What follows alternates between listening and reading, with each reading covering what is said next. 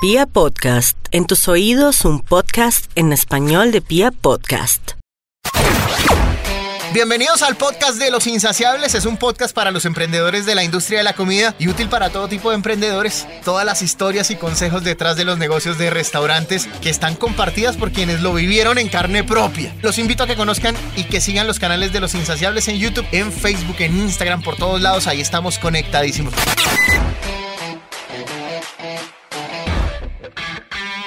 Hoy nuestros invitados vienen desde Pecado Capital, un lugar eh, especial en Bogotá. Bienvenida Daniela, bienvenido David. ¿Cómo están? Bienvenidos al podcast de Los Insaciables.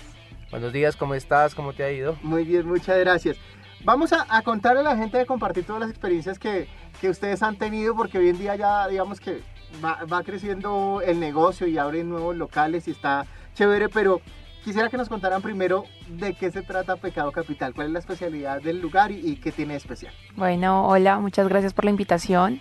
Pecado Capital eh, nace de una uh, historia medio loca entre mi esposo y yo, uh -huh. pues Javi y pues yo somos esposos eh, y Javi es chef.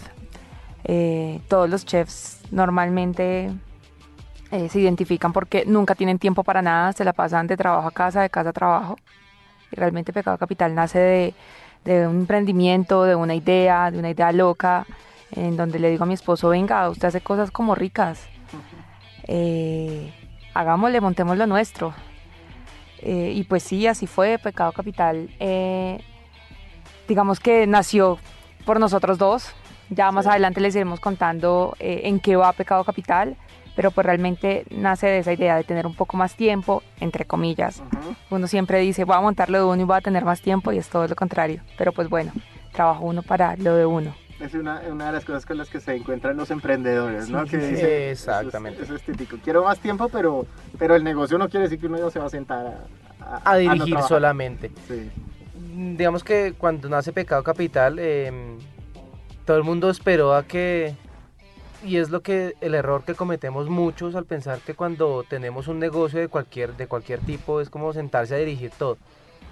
Y cuando no tienes los medios o cuando estás apretado del, del, del dinero sí entonces como que te toca a ti ir a hacer mercado ir a comprar tus cosas tus propios insumos levántate temprano deja a tu familia aparte. Eh, a qué hora saliste a las 11 de la noche pero y vas a tener más tiempo no no vas a tener más tiempo nunca vas a trabajar el doble entonces, de ahí nace Pecado Capital, de, de, una idea de poder compartir. Tenemos una chiquitina, entonces de poder compartir tiempo con ella, de poder dedicarle más, o sea, como, como su espacio y darle su, su la importancia que se merece un hijo hoy en día.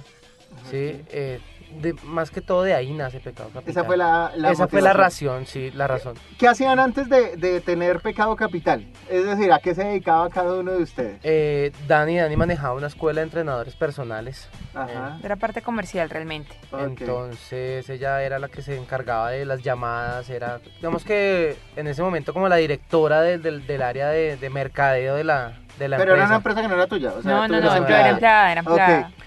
¿Y Yo trabajaba en un restaurante, trabajaba, pues trabajé en varios. El último que trabajé fue.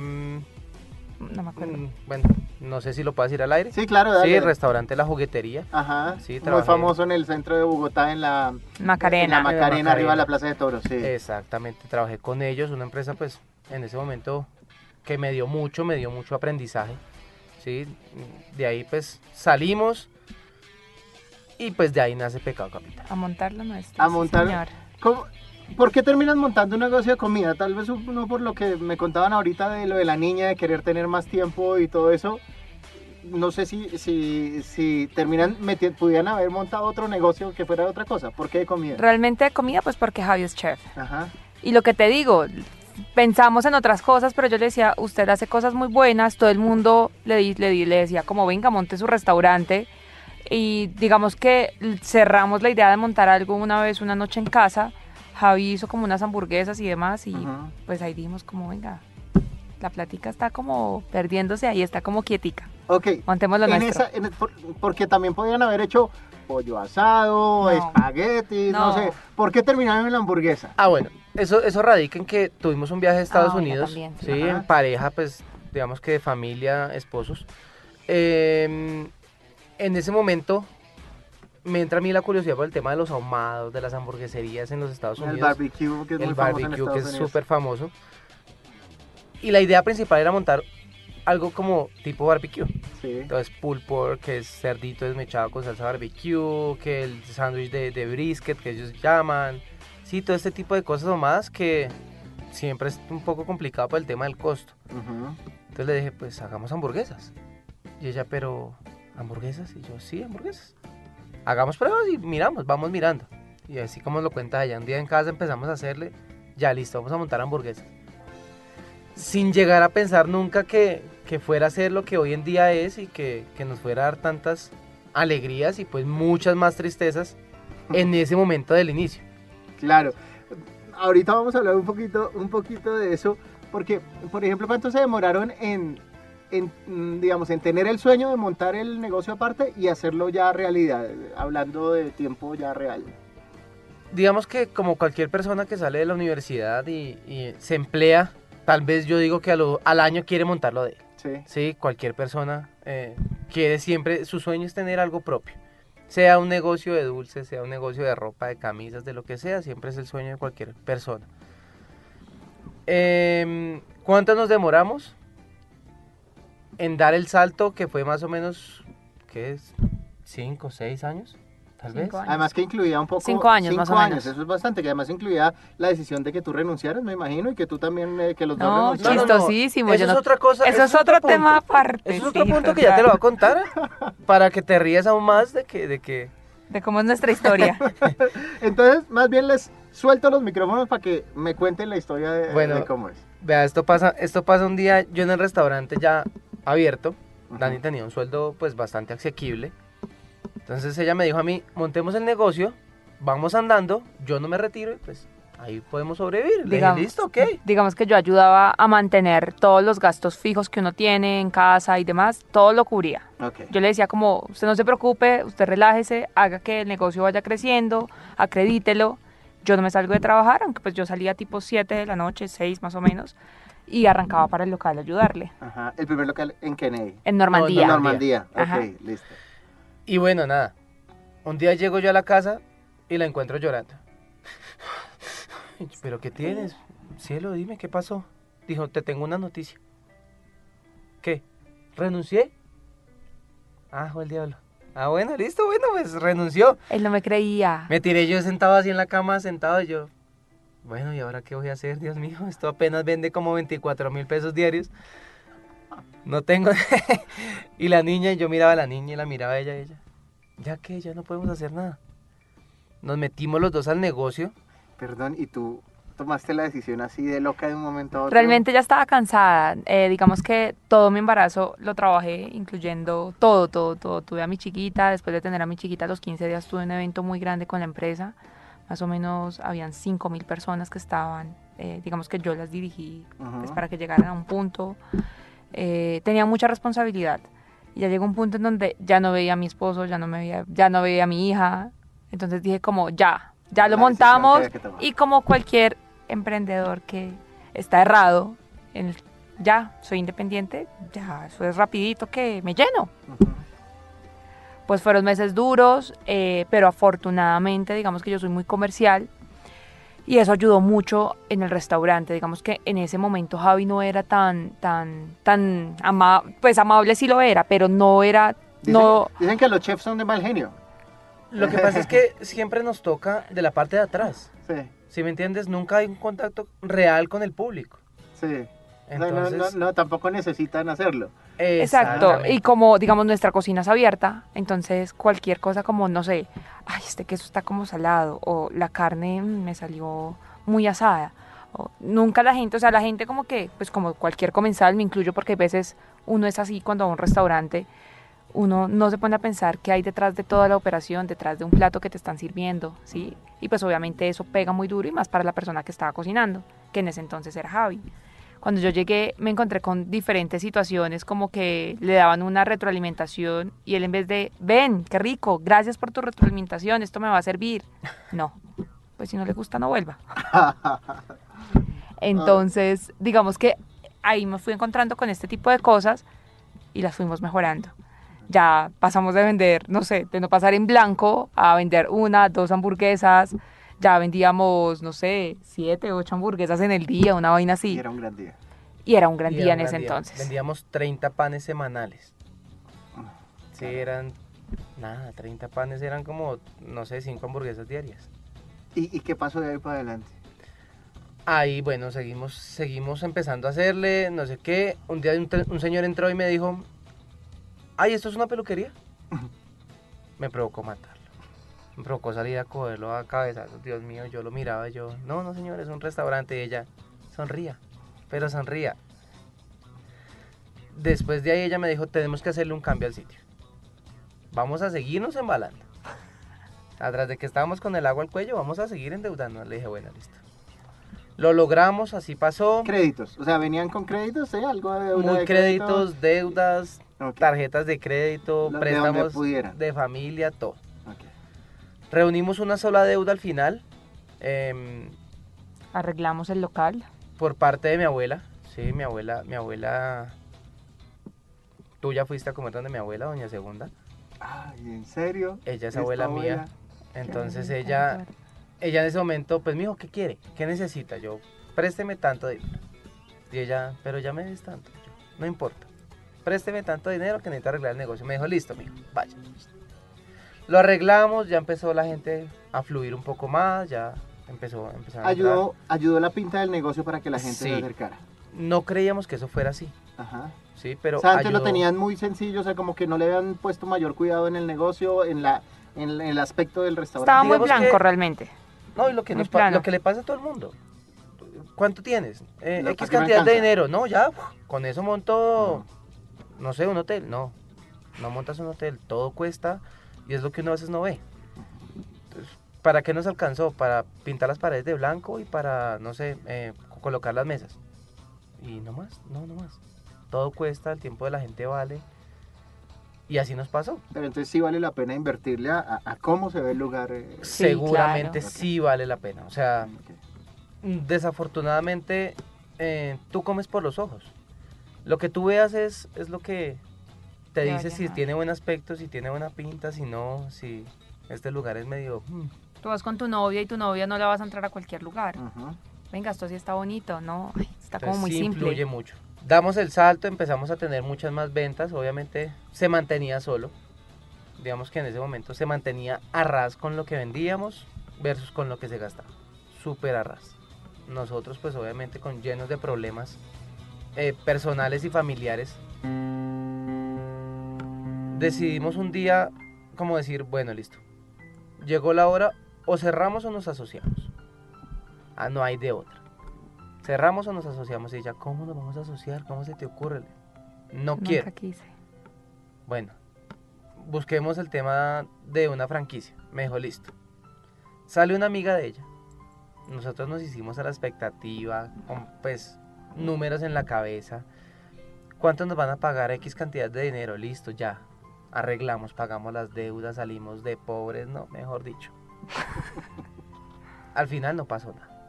O sea, nunca hubo franquicia, nunca, Nunca. pasó nada más. Nunca. ¿Siguieron? Y aparte que había un tema, para el tema de franquicias, viene otro tema legal, o sea, tienes que constituirte. No O sea, no hubiera- decir, No, o "Ya sea, Exacto. voy, a, voy a vender mi franquicia. No. Exactamente.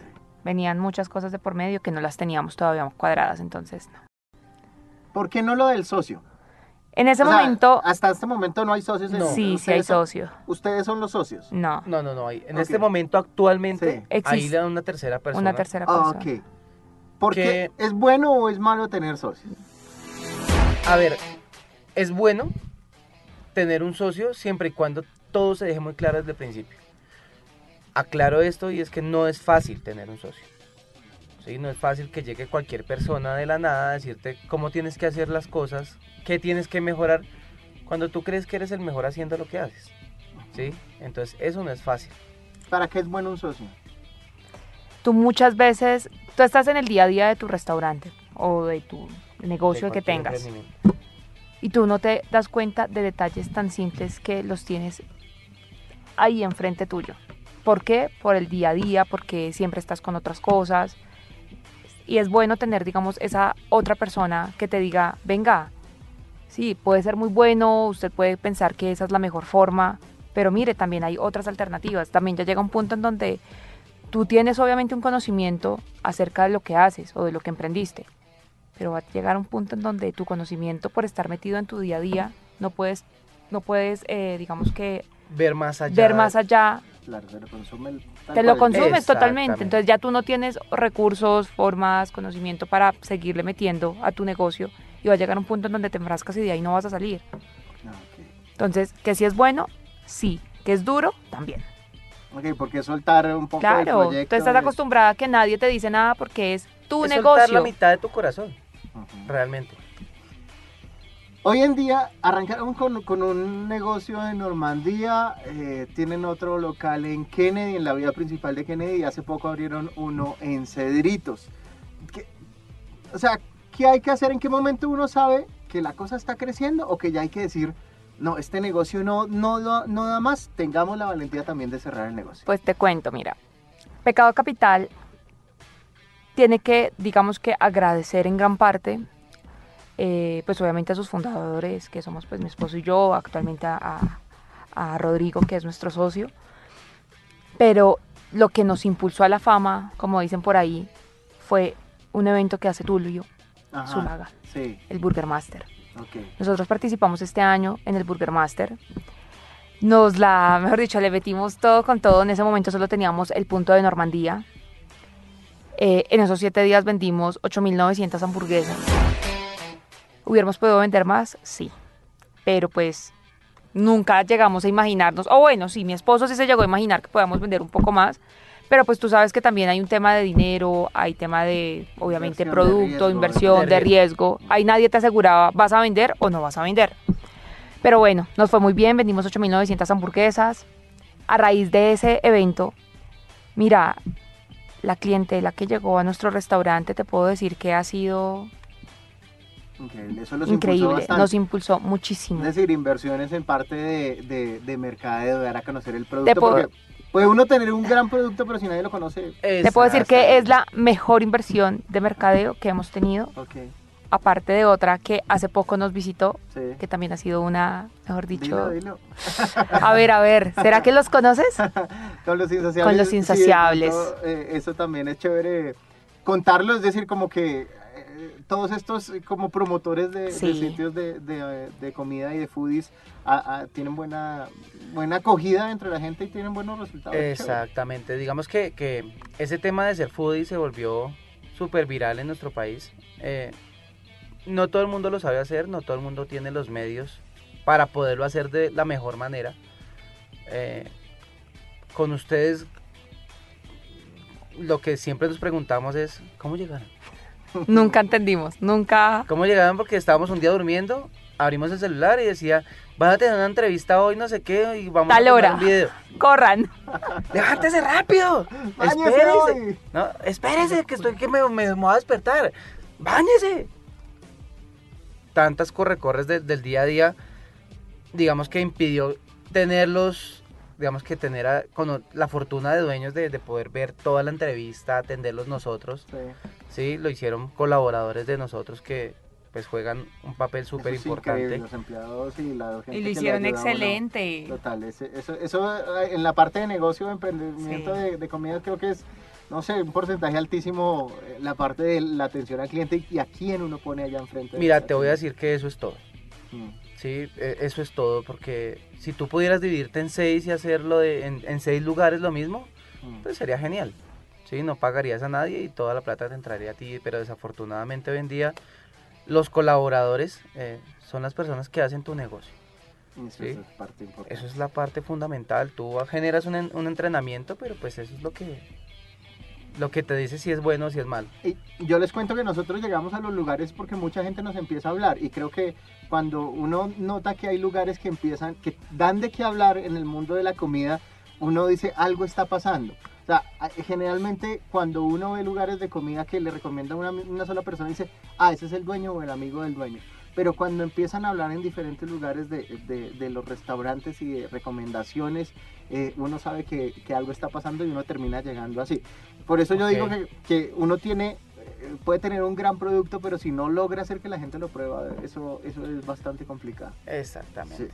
Yo les quería preguntar, eh, errores que cometieron dentro del proceso de, del, de- de- del montaje de todo esto, de todo tener hoy en día funcionando Pecado Capital. Uy, son un sinnúmero, no te podría decir cuántos, son muchísimos errores. Desde la crítica constructiva que la tomas a mal y le dices, pues si no te gusta no vuelvas. Desde mezclar la parte sentimental y mostrársela al cliente. Entonces estoy peleando con mi esposa y, y no le quiero ver. Oye, marcha una hamburguesa. Ajá. Ey, marcha una hamburguesa, pues márchela usted, no me joda. O sea, sencillamente es ese tipo de cosas que no puedes mezclar nunca. Tienes un emprendimiento, puedes tener los peores días de tu vida. No se lo muestres a la gente. Siempre atiéndelo con una sonrisa, siempre dale lo mejor de ti para que esa gente quiera volver a visitar tu emprendimiento. Un error grandísimo que tuvimos, me acuerdo tanto empezando. Pues estábamos siempre como con el tema de 30 panes al, al inicio y que de ahí, si pedíamos más, se podían dañar y pues eso era una pérdida significativa. Y bueno, nos llegó una mesa, me acuerdo muchísimo.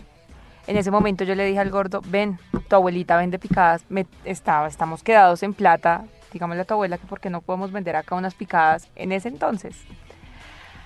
Así fue. Me llegó una mesa y me acuerdo tanto que la mesa vengo por esta hamburguesa, esta hamburguesa, esta hamburguesa, esta hamburguesa. Y yo sí, claro, yo tomé la orden, me di la vuelta, miro a Javi y Javi me mira y me dice, Lleva como media hora haciéndole esto. tienes, No me hay. dice, tienes tres panes, son cinco personas. No nos quedan más panes, llegan en 20 minutos. Salí, hablé con la mesa, yo, chicos, yo sé que a ustedes les encantan las hamburguesas, pero van a tener solo tres personas la fortuna de comerse sus hamburguesas y a las otras dos las invito a que coman una excelente picada Doña Segunda, bueno, etc, etc, etc. No sé cómo lo logré, porque pues obviamente de, de momento yo no vengo acá por la picada, yo vengo es por Claro. sus hamburguesas. Si tú vas a un sitio a tomar cócteles y te dan después, no sé, eh, chicharrones, Chicha. pues es, Es- vine a tomar cócteles, no a tomar chicha. hay que tener plata para montar esto. eh, he dicho que uno, que uno dice, voy a montar mi negocio, pero para montar mi negocio se necesita demasiado dinero. ¿Sabes qué se necesitan? Ganas y creer en lo que uno hace. Que si además necesita plata, eso- obvio, como cualquier, pero como cualquier emprendedor, para hacer cualquier cosa tú tienes que comprar la herramienta con la que tienes que hacerlo. Pero desde que tú creas en tu producto, de que realmente sepas qué es lo que vas a hacer, hagas un estudio, mires dónde lo voy a montar, no lo voy a montar en la parte de atrás de mi casa, en el patio, pues porque quién lo va a ver, ¿sí? Pero desde que hayan las ganas, desde que tú sepas qué es lo que vas a hacer y digamos que tengas una visión de lo que vas a hacer, todo se puede lograr en esta vida. Hay una parte fundamental de montar un emprendimiento independientemente de la plata y es las personas que te rodean. Eh, yo tengo la fortuna de contar con la mujer más maravillosa en la que yo pues haya podido encontrar. Que es ella el artífice que esto siga hoy en día. Es ella el artífice de, de, no caigas, hey, vamos, levántate, tú eres bueno, tú sabes hacer las cosas, dale, vamos a hacerle. Porque hoy en día pasa que si tu negocio no da, cierra esa vaina, hermano, ¿qué hace con esa vaina ahí abierta? Claro, y que le llegan a uno de todos lados como, uy, no, eso que... Pues, no sé, como cuando tú iniciaste tu canal, eh, viejo, ¿qué estás haciendo? Eh, métete a trabajar, no te pongas a, a molestar por ahí a la gente. Y mira lo que hoy en día es. Uno de los canales más reconocidos de foodies a nivel Colombia. Sí, pero ¿quién creyó en ti? No sé, tu compañero que está trabajando contigo, tu mamá que te dijo, hey viejo, no te vas a dejar morir, dale. Porque normalmente ese es uno de los problemas más grandes, además del dinero. Que todo el mundo tira a hundirte. ¿Por qué no cierras eso? ¿Qué haces con eso ahí? Ve, no sé. Lo primero que a uno le dicen cuando quiere montar un negocio de comida, uy, eso es esclavizante. Puede que sí, puede que no, pero, pero es lo que lo Puede que. Mañana o el día de mañana, diría, diría el, el dicho, eh, te vuelvas, no sé, ¿qué haces? Estoy viajando por Dubái, tranquilo de la vida. ¿Y tu negocio? Bien, Bien. lo opero desde mi teléfono. Funciona. Está funcionando, tranquilo. ¿Por qué? Porque, no sé, te encargaste de hacer colaboradores eh, personas buenas, em, tu estructura de negocio anda sola, tú solamente, aló, esto, sí, claro, y todo funciona. Que digamos que en nuestra empresa parte fundamental para que actualmente tengamos tres puntos ha sido nuestro socio. Él, digamos, Javi es la parte de comida, toda la parte, digamos, de, de- de cocina. Rodrigo se encarga de todo el tema de sistematización, de absolutamente todos los puntos, de todos los procesos, ¿Por qué haces la Eh, tocineta así y no así? ¿Por qué no cortas el pan? cosas mínimas que tú dices, ah, sí jode, no, no jode, todo tiene un porqué. Ujú. Y pues yo me encargo de toda la parte, eh, de todo un poquito, dejémoslo ahí, de todo un poquito. La de todita. Yo soy la de todita de la empresa. Un datazo para los emprendedores en temas de comida, algún dato que ustedes digan, quisiera compartir hoy en día esto para la gente que está pensando o que ya tiene montado y que de pronto dice, "Jue- pucha, no me arranca esta vuelta. ¿Qué, qué podrían montarle de datazo hoy en este podcast de los insaciables? Datazo, eh, no sé, inviertan en mucho al tema digital. Las redes sociales hoy en día te mueve tal vez el 90% de los negocios. Bótale mucho y empieza a buscar qué hacer. Desafortunadamente lo que decía Daniel hace un momento en la entrevista, uno se encierra y se enfoca en el día a día. Sal y mira qué hay afuera, qué puedes hacer para que eso funcione. Lo mismo, otro dato muy bueno y es cuál, Dato no, datazo. datazo. Si quieres salir, ser emprendedor, tú lo puedes hacer. Tienes amigos, tienes familia, empieza a venderle a esas personas. Si es muy bueno tu producto, el voz a voz tú sabes que es lo que vende. Entonces, no te quedes de ¿y en dónde lo voy a hacer? ¿y en dónde lo voy a montar? Empieza con tu familia, empieza con tus amigos, amigos de tus amigos. Y así es como Pecado Capital al día de hoy ya tiene tres puntos. Qué chévere. Pues eh, muchas gracias Daniela, Javi, muchas gracias por, por compartir las historias. Creo que hay mucha gente que quiere hacer empresa y hacer emprendimiento, pero da miedo, da incertidumbre, a uno le da pavor tener que, por ejemplo, lo que tú nos decías de renunciar a un trabajo porque es lo que uno tiene fijo. Estable. Y entonces uno, uno se queda ahí como en, en esperar a ver si el sueño alguna vez se cumple. Pues creo que hoy nos enseñan que, que para tener el negocio y para, para trabajar y poder tener más tiempo para la familia y para todo, pues simplemente hay que tener ganas. Muchas gracias, Pecado Capital. En Normandía, ¿me regalas la dirección? En Normandía estamos en la carrera 73A, número 52A18, Normandía segundo sector. Ok, y en Kennedy, En Kennedy estamos en la carrera 78B, número 38C, 51 Sur, Kennedy Central, que queda en la, en la vía principal. en la vía de principal de Kennedy. Kennedy. Y el nuevo local que queda en Cedritos. Este está en la avenida calle 147, número 1416. Sobre todas las 147 estamos, Cedritos. Y en redes sociales los consiguen. Hamburguesas Pecado Capital hamburguesas pegados capital. Denle una miradita porque de verdad que vale la pena que, que miren los productos que tienen, además de, de, todo el tema de emprendimiento, pues las hamburguesas son buenísimas, deliciosas, tienen un concepto chévere y pues que sigan abriendo locales y que, mejor dicho, que de aquí para adelante sigan creciendo como emprendedores. Muchas gracias por venir a Los Insaciables. Gracias a ustedes, por invitarnos. Y de nuevo, siempre bienvenidos a nuestros medios. Muchas gracias.